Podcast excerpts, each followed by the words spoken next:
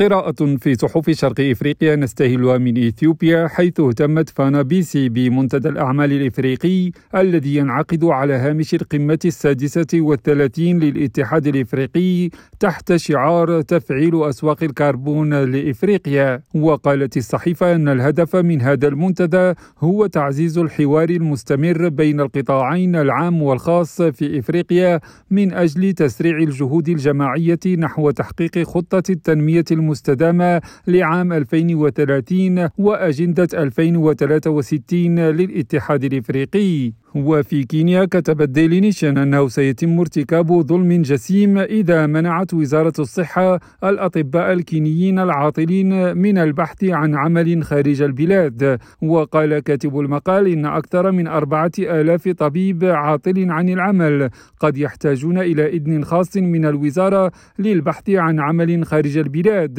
مشيرا إلى أنهم يظلون عاطلين عن العمل على الرغم من تكوينهم المتخصص. وترى الصحيفة أنه من غير العدل أن يحرم الأشخاص الذين أمضوا ستة أعوام على الأقل في التدريب من فرصة الممارسة إضافة إلى منعهم من البحث عن عمل في مكان آخر. حكيم نظير راديو نيروبي.